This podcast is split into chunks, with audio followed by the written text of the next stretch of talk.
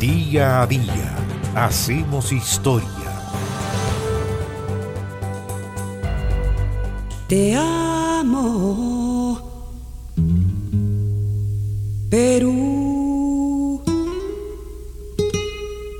y recorriera toda la gama de verdes que te adornan y el gris soberbio manto de tu costa. Esta voz, Y al subir por los esta voz que evoca tantos recuerdos, es la voz de Chabuca Granda, probablemente la compositora y cantante peruana más universal que había nacido el 3 de septiembre del año 1920.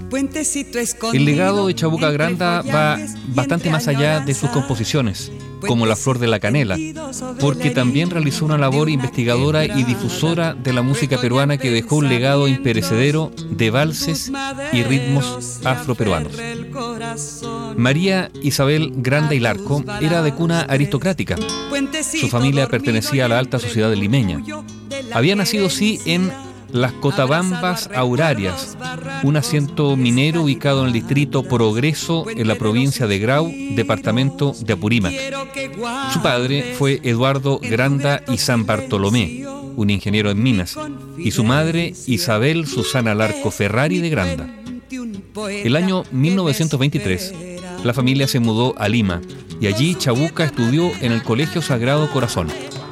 A los 12 años descubrió su vocación por el canto, integrándose al coro y a la Asociación de Canto de la escuela y más tarde, durante su juventud, ingresó a la Asociación de Artistas Aficionados en la que practicó teatro y ópera.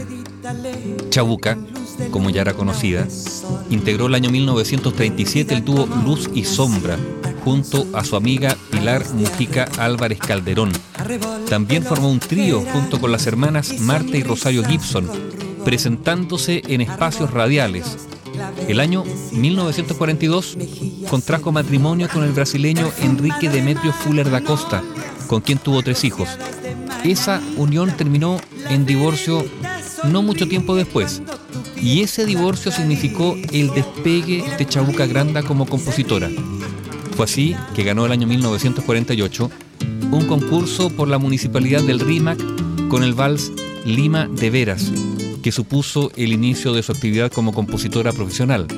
Y a ese tema siguió Callecita Encendida, Zaguán y la marinera limeña Tuntún abre la puerta.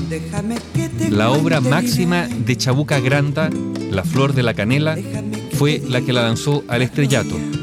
La historia de lo que es ya un himno representativo de la música peruana tiene sus orígenes en el año 1948, cuando Chabuca lo compuso en homenaje a Victoria Angulo, una distinguida señora de raza negra, vecina del RIMAC, que había conocido en la casa de la escritora María Isabel Sánchez Concha de Pinilla. El manuscrito original de La Flor de la Canela fue firmado el 7 de enero de 1950 y Granda estrenó ese vals el 21 de julio de 1950, día del cumpleaños número 48 de Victoria Angulo. Aunque La Flor de la Canela fue grabada por primera vez en 1953 por los moros chucos, sería el lanzamiento de la versión interpretada por el trío Los Chamas en 1954 la que lanzaría la fama a Chabuca Granda en el sentir del pueblo peruano como autora y compositora. A esa misma época pertenecen otras grandes creaciones de Chabuca, como Fina Estampa, El Puente de los Suspiros, José Antonio y Señor Manuel. Sus composiciones populares reflejaban la historia del Perú y su cultura, y su música irrumpió con nuevos ritmos. Las primeras composiciones de Chabuca fueron valses criollos que se basaron en la historia pintoresca y antigua de Lima, pero sus temas fueron evolucionando hasta romper la estructura rítmica convencional del vals peruano, incorporando tonalidades vanguardistas. Incluso la música social y afroperuanas fueron parte de su repertorio con una estrecha relación entre letra y melodía. Entre los años 1956 y 1958, Chabuca viajó a Alemania y Estados Unidos para ser operada de la garganta, y esto dejó secuelas en su voz, volviéndola más grave y dándole una personalidad artística inconfundible. La fama de Chabuca rebasó fronteras. Fue, por ejemplo, la principal figura del jurado en el Festival de Viña del Mar del año 1965. Más de 100 canciones grabadas y varias composiciones inéditas conforman su legado artístico.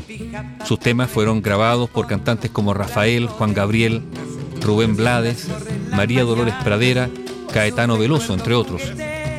Chabuca Granda grabó y produjo 11 álbumes con sus temas y en su última etapa grabó un ciclo de canciones dedicadas a Violeta Parra y Javier Heró.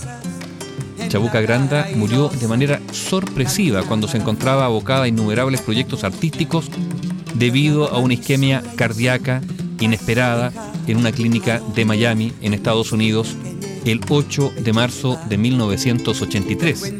Esta gran compositora y cantante peruana había nacido el 3 de septiembre del año 1920. La risa de la brisa del río. Bio Bio, la radio con memoria.